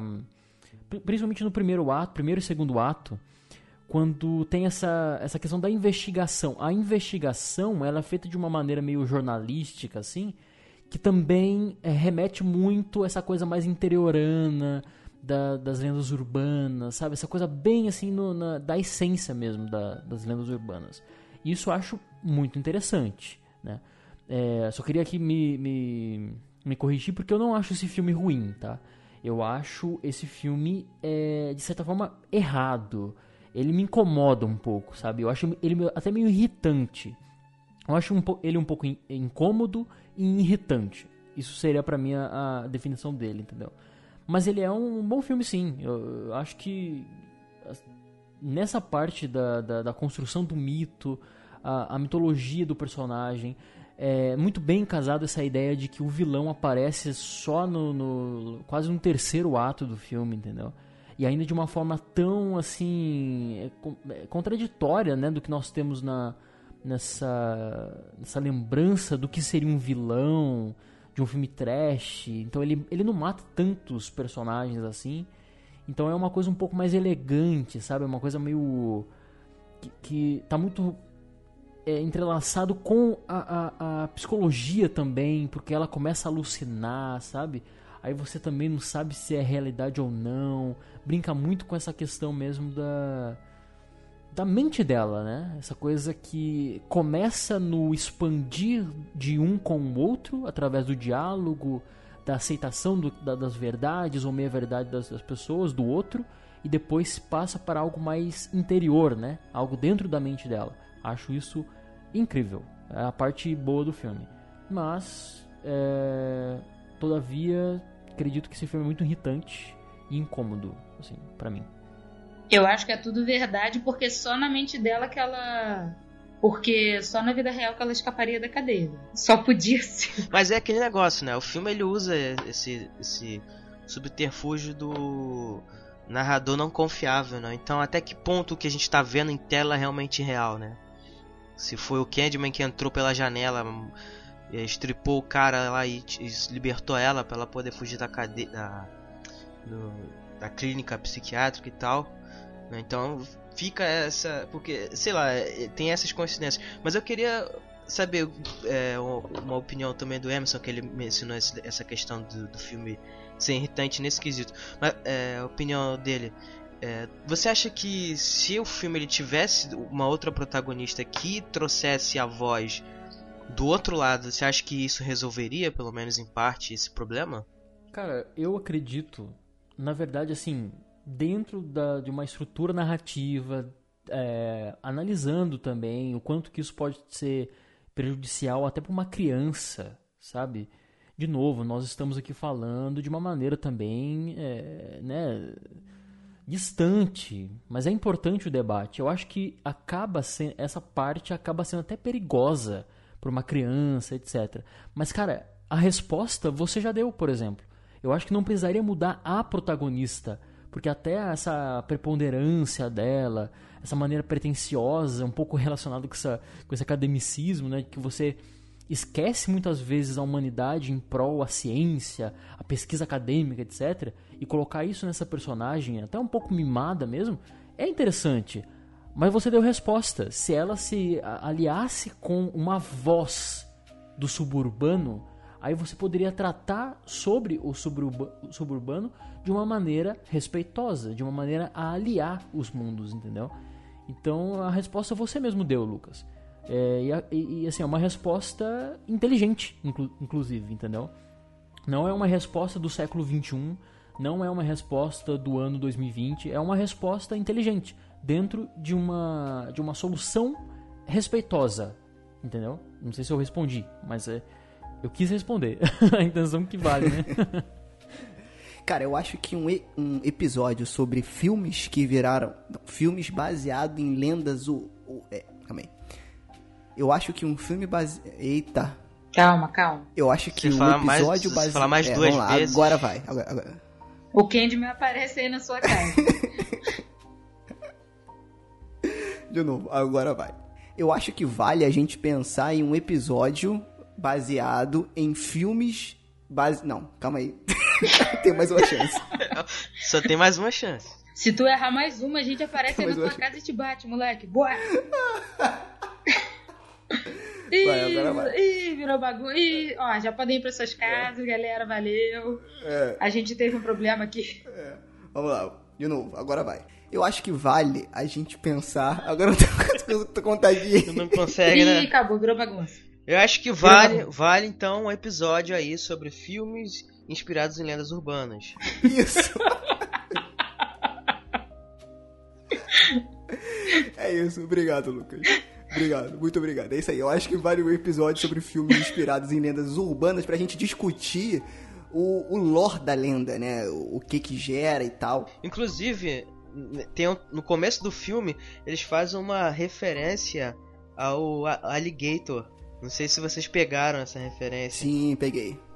E o cara peguei, fala que assim. Ele fala do alligator dentro do, do esgoto, né? É, do jacaré dentro do esgoto e tal, que é só uma lenda que ninguém nunca viu e etc e tal. E é assim que nascem as coisas, porque o fulano disse que ciclano não sei o que, jogou um, um, jacaré pela, pelo privado deu descarga e agora o bicho cresce. Será que no próximo Candyman a lenda vai ser baseada na, na cloroquina? Se fosse, ia ser bem atual. Caraca. Ia ser bem legal. Na Valenda, imagina. Imagina essa porra. Se você tomar uma não, vez na vou vida. Vou te falar que essa discussão vai longe.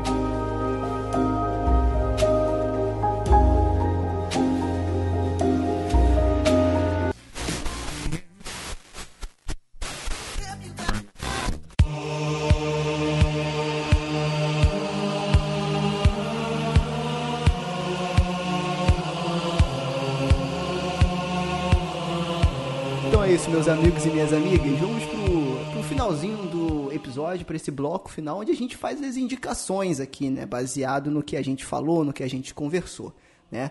Vamos lá, digam aí, indicações de coisas para as pessoas aí ouvirem, lerem, assistirem. Quem, quem quer começar aí? Gostaria de começar com a literatura, por favor. Olha aí, a menina que taxava os livros, vai. Fala aí. Não, ô, moleque. Essa culpa eu não vou levar, não, hein? Essa culpa eu não vou levar. Ó, galera, é, corram enquanto vocês ainda podem. Eu queria recomendar o livro que eu citei, que é o Horror. Qual é? Gente, qual é a graça? Eu queria recomendar o livro que eu citei, que é o Horror Noir, que é da doutora Robin Coleman. Ele foi publicado pela Dark Side. Ele tá com um preço bacana agora, vai contar a história é, dos negros no cinema de horror. É bem bacana, bem interessante, é leitura acessível. Eu recomendo demais se você quer se aprofundar mais na história. E tem umas recomendações muito legais de filmes, assim, que a gente não conhece. Ó, vale, vale muito a pena. Boa. Quem mais? Eu acho que o Emerson tinha algumas indicações legais aí que ele ia trazer relacionado a esse tema. Sim, cara, eu pensei que seria uma oportunidade interessante. Até acho viável futuramente fazer um cast aqui sobre, né? Uh, mas, enfim, tem esse movimento, né? O Black Exploitation, que é um movimento que surgiu ali no início dos anos 70, até por uma abertura política, enfim, mas resumindo, é quando uh, os atores negros, realizadores, enfim, diretores, é, começaram a fazer os filmes mesmo com protagonistas negros, né?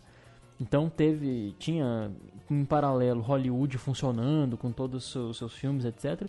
E tinha os filmes é, protagonizados pelos negros, né? Então muitos atores se tornaram símbolos até é, por causa desse protagonismo, né? E assim, com o sucesso desses filmes, o, o, o, a população norte-americana em geral começou também a conhecer esses atores. Ah, uma grande estrela desse momento aí foi a Pangria, que inclusive é deusa pro Tarantino, né?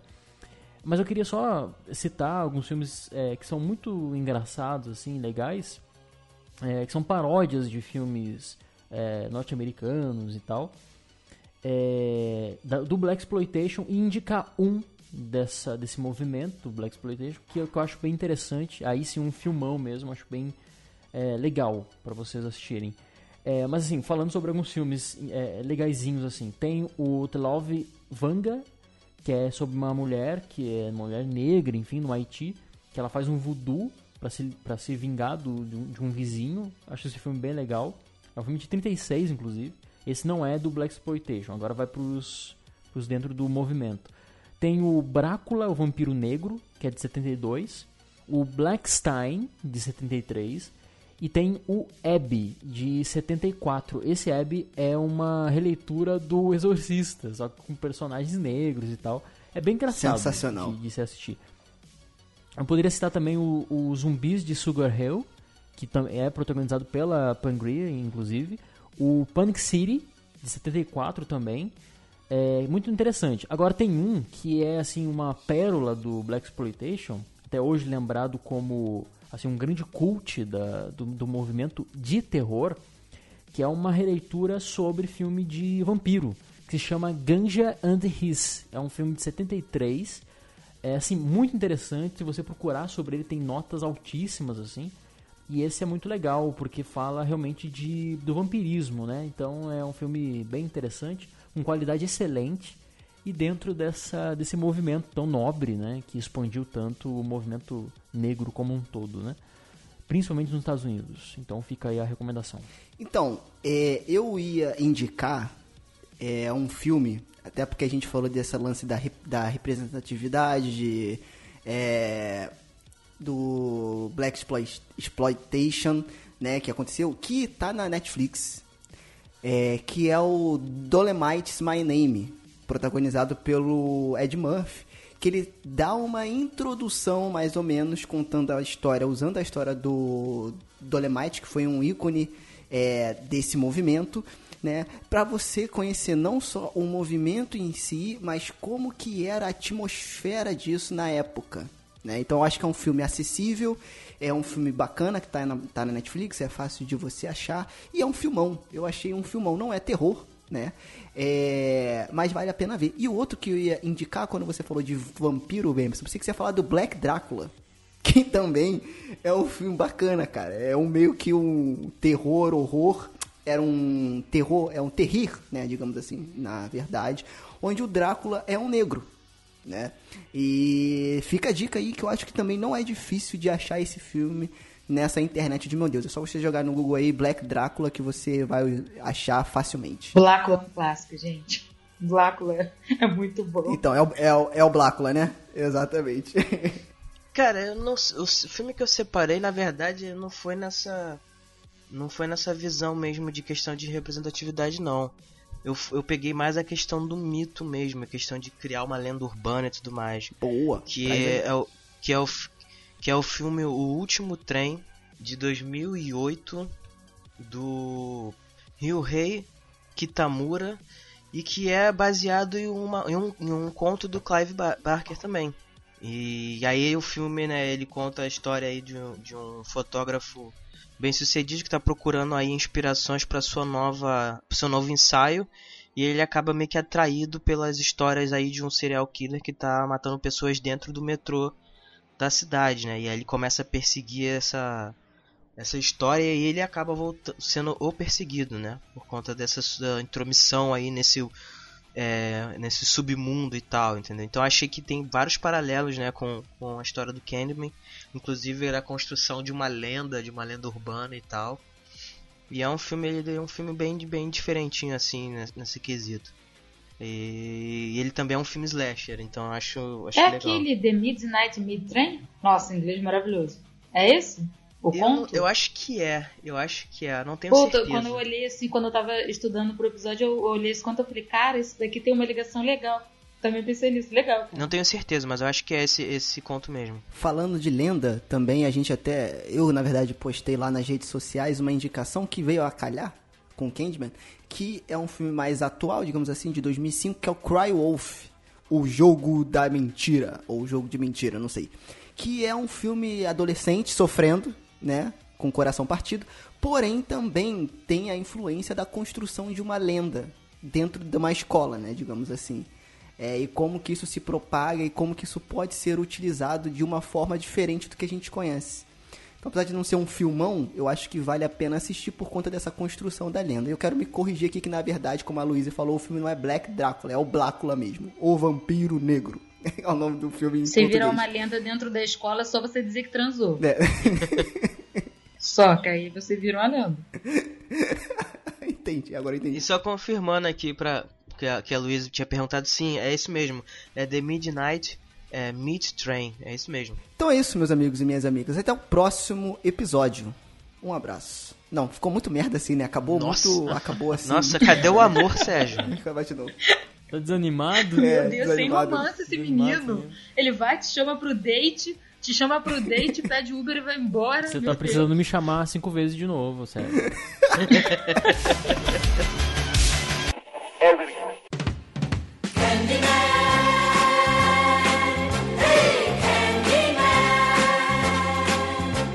All right, everybody, gather around. The candy man is here. Now, what kind of candy you want? Sweet chocolate, chocolate malt candy, gumdrops, anything you want. You've come to the right man because I'm the candy man. Who can take a sunrise? Sprinkle it with dew. Cover it with chocolate and a miracle or two. The candy man. Ooh, the Candyman can. Candyman can, cause he mixes it with love and makes the world taste good. Makes the world taste good. Uh, who can take a rainbow? Who can take a rainbow? Wrap it in a sigh. Wrap it in a sigh. Soak it in the sun and make a groovy lemon pie. The Candyman. The Candyman. The Candyman can. Candyman can, cause he mixes it with love and makes the world taste good. Makes the world taste good.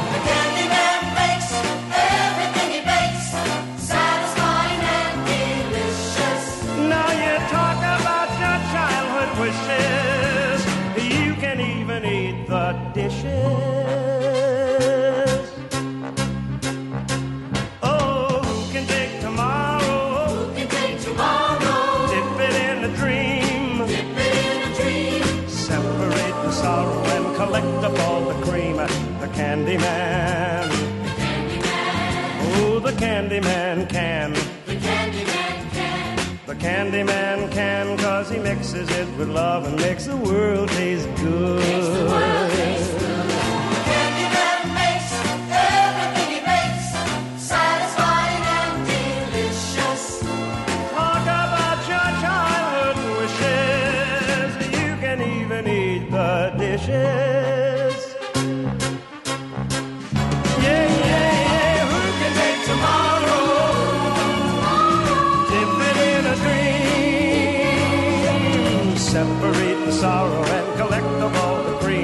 The Candy Man. The Candy Man can. The Candy Man can. The Candy Man can, cause he mixes it with love and makes the world taste good. Makes the world taste good. Yes, the Candy Man can, cause he mixes it with love and makes the world taste good. Makes the world taste good. A Candy Man. A Candy Man. A Candy Man. Makes the world